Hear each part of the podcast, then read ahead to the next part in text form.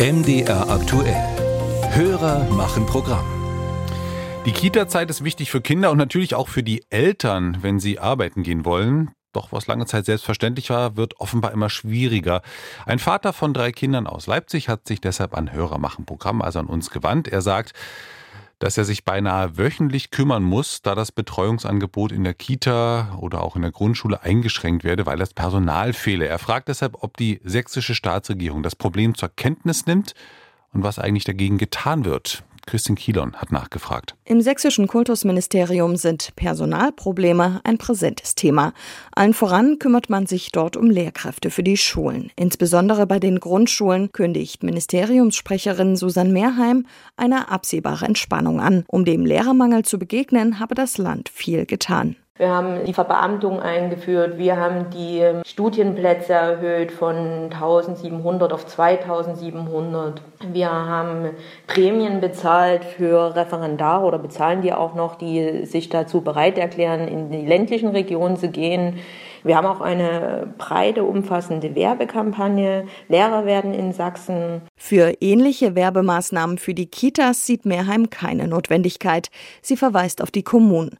Die müssten sich darum kümmern, Erzieherinnen und Erzieher anzuwerben.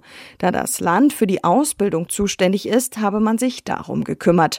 Und mancherorts brauche es künftig sogar weniger Personal, so Mehrheim. Grundsätzlich haben wir in den letzten Jahren die Erzieherausbildung hochgefahren und pro Jahr stehen 2000 ausgebildete Erzieher zur Verfügung. Das ist eigentlich insgesamt ausreichend, um den Bedarf zu decken. Das dürfte Kai Kranich vom DRK Sachsen anders sehen.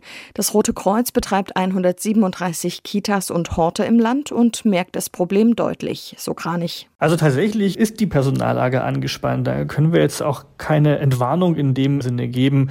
Und hinzu kommt, dass wir, auch wenn es möglicherweise in manchen Gemeinden und Kommunen auch die Kinderzahl abnehmen, wir trotzdem davon ausgehen, dass der Fachkräftemangel bleibt. Deshalb gäbe es in den Kitas Notfallpläne, um die Betreuung abzusichern. Wenn die Hälfte der Fachkräfte ausfalle, müssten die Öffnungszeiten gekürzt werden. Häufig falle das Personal wegen Krankheit aus durch die Corona-Pandemie sei auch eine Erschöpfung spürbar, so Kranich. Bei der Arbeiterwohlfahrt bilden jeweils mehrere der insgesamt 210 Kitas einen Springerpool, um Ausfälle abzufangen, sagt Florian Mindermann vom AWO-Landesverband. Er sieht durchaus auch, dass das Ministerium sich um Verbesserungen bemühe. Das sächsische Kita-Gesetz wird ja aktuell novelliert und es sind auch mehr Gelder für den Kita-Bereich eingestellt worden. Also der Landeszuschuss ist erhöht worden und es wird auch eine Personalreserve, gibt es einen Einstieg. Auf der anderen Seite müsse es einen besseren Fachkraft-Kind-Schlüssel geben, den das neue Gesetz aber nicht vorsehe. Diese Kritik teilt auch die Opposition im Landtag. Marika Tendler-Valenta von der Linksfraktion spricht sogar davon, dass die Betreuung nicht mehr kindgerecht sei. Sie fordert außerdem eine Ausbildungsvergütung für den Beruf. Also das ganze Grundsystem stimmt nicht von Anfang an. Und die Regierung versucht mit Flickschusterei das zu bekämpfen, indem sie dort mal Geld reinpumpt oder dort mal was Kleines macht oder dort. Aber die große Gesamtstrategie fehlt bisher und das merken wir immer wieder. Während das Land beim Thema Schule schnell aktiv werde, so die linken Politikerin, bekomme der Bereich Kita und Horterziehung wenig Beachtung.